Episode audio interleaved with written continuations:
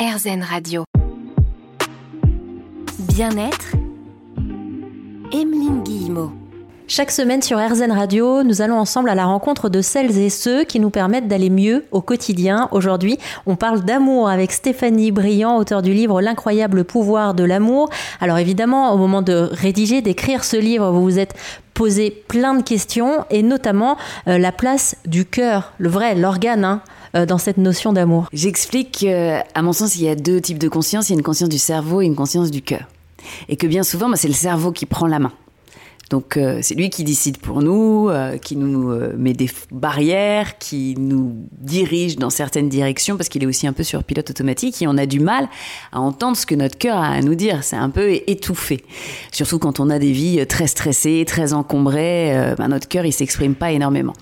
Le stress c'est un peu ce qui muselle le, le cœur. Donc je me suis posé la question, oui, comment fonctionne cet organe? Qu'est-ce qu'on sait de lui? Qu'est-ce qu'on apprend? Alors on voit qu'il a un petit euh, système nerveux parfaitement autonome, qu'il arrive aussi à capter des informations bien avant le cerveau. Il y a des études qui ont été menées qui ont montré que des photos qui avaient une connotation émotionnelle étaient perçues préalablement par le cœur plutôt qu'analysées par le cerveau par le biais de la vue. On sait aussi que quand on écoute certaines ondes, on va avoir une espèce d'activation euh, du cœur. Il y a une synchronie qui peut se mettre aussi euh, en place avec le cerveau et les poumons par le biais de la respiration. Donc il y a tout un mystère du cœur à percer et qui nous apporte de nombreuses informations sur notre bien-être. Parce que par exemple, les problèmes cardiovasculaires, les problèmes cardiaques, il y a une cardiologue américaine qui s'est rendue compte qu'elle abordait pas du tout son métier de, façon correcte, qu'on lui avait appris à être une experte du cœur de façon fonctionnelle, mais de ne pas comprendre que tout était lié à une grande interaction humaine. Et comment on préserve son cœur? Eh ben, C'est par exemple en ayant des relations saines, donc des relations d'amour. Et plus on a des relations d'amour saines, plus on aura une capacité de vieillir en bonne santé. Et aujourd'hui, les cardiologues, quand ils voient arriver des gens qui ont des problèmes de cœur, ils se posent pas tellement la question du stress, ils se posent pas tellement la question de la relation, alors que vraisemblablement, là, on a des clés importantes. Oui, c'est important de faire de l'exercice physique, évidemment, mais c'est très important aussi d'avoir un tissu social sain. L'isolement qu'on a vécu au moment du Covid, d'ailleurs, on a vu une augmentation euh, d'un euh, symptôme euh, qui touche le cœur, particulièrement chez les femmes. Et c'est indéniable que cet isolement que l'on a vécu a impacté euh, les cœurs de façon générale. D'ailleurs, votre cœur vous-même vous a parlé, je mets ça entre guillemets, ça c'est la difficulté de faire de la radio car je fais les gestes, mais j'espère qu'à l'intonation de la voix vous avez entendu les guillemets, euh, c'est votre cœur qui à un moment était tellement euh, présent, parlait presque avec vous, qui vous a amené un jour à voir un cardiologue. et c'est lui qui vous a expliqué qu'en fait on se laisse guider dans la vie par deux choses, soit l'amour, soit la peur. Vous appelez ça l'épiphanie du cœur. Je dis que j'ai eu une épiphanie du cœur parce qu'une épiphanie, c'est une espèce d'ouverture comme ça de quelque chose qui vous transcende. Et moi, j'ai senti mon cœur qui soudainement occupait tout l'espace dans ma poitrine.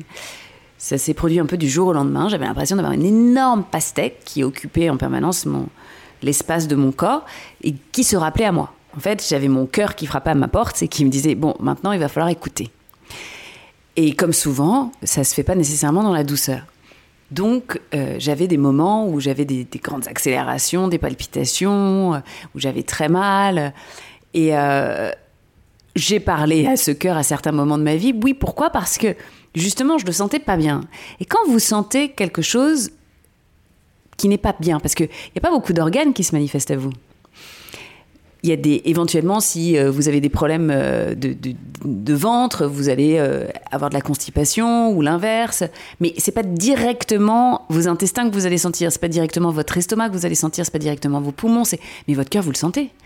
Parce que vous avez une connexion directe déjà avec les battements de votre cœur. Et quand je sentais qu'il était pas bien, je me suis dit, bon, très bien, alors comment je vais faire? Parce que là, je ne vois pas la solution. Mécaniquement, tout allait bien. Quand j'allais voir un cardiologue, tout était impeccable. Et pourquoi j'avais si mal? Donc un jour, j'ai entretenu une espèce de conversation avec lui en disant bah, Explique-moi, euh, ce serait quoi la bonne image pour que tu te sentes mieux? Et j'ai senti que le message était J'ai besoin d'être libéré. Donc j'ai regardé l'anatomie du cœur, euh, je me suis penchée sur comment fonctionnait l'organe et je me suis aperçue que le cœur était entouré de ce qui s'appelle le péricarde, qui est une sorte de gardien du cœur, qui est un fascia, donc c'est un peu comme un muscle, et qui parfois enserre le cœur trop fort, parce que justement, il fait trop bien son boulot de gardien. Et quand on maltraite son cœur, quand on maltraite euh, justement cette notion d'amour dans notre vie, que l'on ne fait pas nécessairement ce que l'on aimerait faire du plus profond de son cœur, ben, ce péricarde, il est mené à rude épreuve et il fait trop bien son travail. Et finalement, le cœur a du mal à s'exprimer derrière. Donc j'ai travaillé sur ce péricarde. Il y a d'ailleurs des techniques d'ostéopathie qui sont liées à la libération du péricarde. Donc c'est quelque chose qui même mécaniquement peut être soutenu. Et ça a changé pour moi puisque ça allait nettement mieux. On va continuer à en parler ensemble dans un instant avec vous, Stéphanie Briand. On parle d'amour aujourd'hui sur RZN Radio. Bien-être, Emeline Guillemot. On va apprendre aujourd'hui à écouter nos cœurs sur RZN Radio. On parle d'amour avec Stéphanie Briand, auteur du livre L'incroyable pouvoir de l'amour. Stéphanie, on apprend notamment, grâce à vous, qu'exprimer nos peurs, eh bien, ça permet de laisser place à l'amour et c'est ce que vous faites euh, au quotidien, vous-même avec vos enfants. Oh oui, parce que souvent, euh, une fois qu'on dit sa peur dans la relation avec l'autre, eh on est assez accueilli.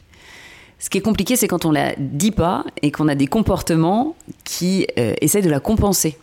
Donc quand vous avez une insécurité quelle qu'elle soit, si vous n'en parlez pas et que vous ne vous ouvrez pas à l'autre, eh bien vous allez lui faire payer entre guillemets votre peur. Parce que la peur, on a toujours besoin de l'extérioriser d'une certaine façon, mais souvent c'est pas de la bonne façon.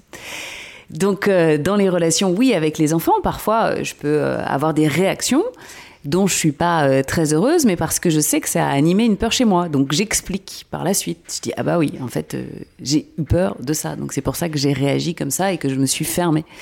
Mais je pense que ça nous arrive avec tout le monde, avec nos collègues de bureau, avec nos compagnons, et que quand on arrive à mettre le doigt dessus, bah, c'est plus du tout pareil, parce que déjà l'autre ne le prend pas pour lui. Hein. Vous savez que de toute façon, la plupart du temps, quand on est en colère, c'est pas du tout lié à, l'autre, c'est que l'autre a activé quelque chose en nous qui est de l'ordre de la peur. C'est bien d'exprimer sa colère sans que ce soit euh, au détriment de quelqu'un d'autre qui euh, peut-être ne le mérite pas. Après, parfois, il y a des colères qui sont saines et, des actes où on peut avoir clairement de, la colère. Donc, euh, être connecté, en effet, à cette euh, colère-là nous permet de savoir euh, que quelque chose se passe en nous et que si on veut reconnecter avec l'amour, il va falloir la libérer. Donc, pas lutter contre, mais l'exprimer et essayer de l'exprimer le plus intelligemment possible dans le sens avec euh, davantage de, douceur quoi d'être aussi euh, nous nous voir. Parce que on a des euh, réactions et des schémas qui sont pas toujours très jolis. Mais c'est pas grave ça fait partie de nous. Donc faut pas les mettre sur le tapis et, moi je suis vraiment pour qu'on apprenne à se connaître. Mais c'est compliqué parce que bien souvent on est complètement étranger à ce qui se passe en nous parce que justement ça nous fait aussi un petit peu peur de reconnaître ce qui va pas ce qui est pas très bien alors que bah, quand on l'accepte, c'est vraiment comme une famille en fait. On fait famille avec nous-mêmes, c'est-à-dire que c'est comme s'il y avait des petits enfants à l'intérieur de nous. Ils euh, bah, ils sont pas tous super évolués. Il y en a qui continuent à faire des actes qu'on trouve quand même pas très très euh, honorifiques. Et alors, bon, bah, c'est comme ça. On va essayer de s'améliorer, mais en attendant, c'est comme ça. Mais c'est vrai qu'il y a certaines émotions qui sont plus facilement accueillies que d'autres euh, de par nos constructions à tous. D'ailleurs, il y a un moment, ces mots qui étaient utilisés, émotions positives, émotions négatives, on en revient aussi. C'est juste des émotions qui sont là. Je suis assez pour garder les termes d'émotions positives et négatives parce que je sais qu'on dit non, il n'y a pas d'émotions négatives. Hmm. Bah si, il y en a, mais c'est des notions de polarité, selon moi.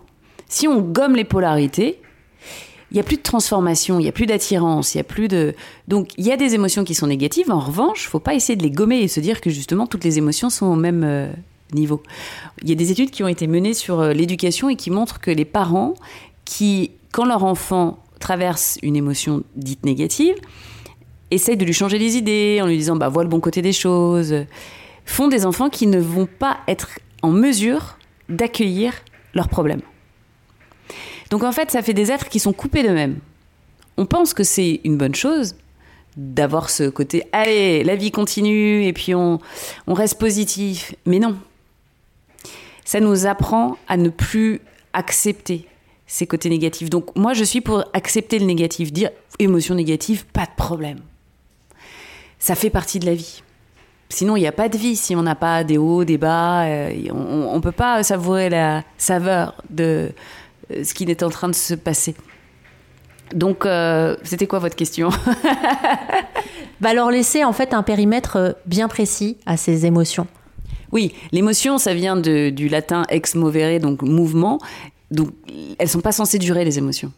Si elles durent, ça s'appelle des états. Si vous êtes triste, c'est une émotion qui passe. Si la tristesse s'installe et la tristesse prend toute la place, vous tombez dans un état qui est la dépression. Faut bien faire la différence entre les deux. C'est comme euh, la météo, vous avez des nuages qui passent, parfois il pleut, le soleil revient, mais voilà, ça bouge. Pourquoi ça bouge? Parce qu'il y a du vent. Le vent, c'est la vie, c'est notre capacité à, avoir du, mouvement. Donc il n'y a aucune émission, euh, aucune émission, de très bonnes émissions sur RZN Radio, mais aucune émotion qui est à fuir, aucune émotion qui est condamnable simplement euh, de, la vivre pleinement. Moi, je suis aussi pour ne pas fuir. Aujourd'hui, on fait beaucoup de méditation, il y a plein de façons de s'extraire des émotions. On va vivre pleinement nos émotions sur RZN Radio. On continue à parler d'amour avec Stéphanie Briand. À tout de suite. Bien-être, Emeline Guillemot. On continue à cheminer ensemble aujourd'hui. On parle d'amour sur RZN Radio avec Stéphanie Briand. Vous avez dédié un livre à l'amour, L'incroyable pouvoir de l'amour. Alors évidemment, on va parler quand même relations amoureuses et vous dites notamment qu'en fait, tomber amoureux, c'est avant tout une affaire de cerveau. Oui, on a l'impression que c'est le cœur qui nous embarque et en fait, on s'aperçoit qu'il y a toute une neurochimie de l'amour. Donc, il y a différentes phases dans l'amour. Il y a l'état neurochimique euh, qui est l'état de la romance, il y a l'état du désir, et puis après, il y a l'état du lien où vraiment on s'attache à l'autre. Il se passe pas les mêmes choses d'un point de vue hormonal. on s'aperçoit que ces états ne sont pas nécessairement successifs. Parfois, on passe pas euh, à l'attachement. Euh, et on s'aperçoit aussi qu'on a une vraie euh, appétence pour certains profils neurochimiques. Donc, c'est pas par hasard qu'on va être attiré vers un autre être. On va partager des similitudes dans le fonctionnement de notre cerveau. Et surtout, cette notion de, de cerveau, il faut la saisir comme l'amour est une drogue, l'amour amoureux parce que on voit que quand on est très amoureux et qu'on observe comment fonctionne le cerveau, il fonctionne comme si on avait un TOC donc un trouble obsessionnel compulsif, c'est-à-dire que plutôt que de vérifier 500 fois que vous avez fermé le gaz, vous allez vérifier 500 fois que vous avez pas reçu un message de votre amoureux, de votre amoureuse, vous allez regarder la photo, vous allez vous ressasser euh, le dernier week-end passé ensemble, euh, voilà, c'est cette obsession et euh, continuelle.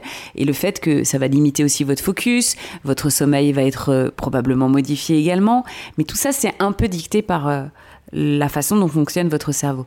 Il y a des êtres qui sont plus euh, dopamine, on va dire. Donc la dopamine, c'est vraiment le neurotransmetteur euh, qui est lié à, la potentialité. Donc euh, quand on est un être dopamine, on est excité de ce qui peut se passer. On est quelqu'un qui a besoin de beaucoup de changements, beaucoup d'activation dans la vie.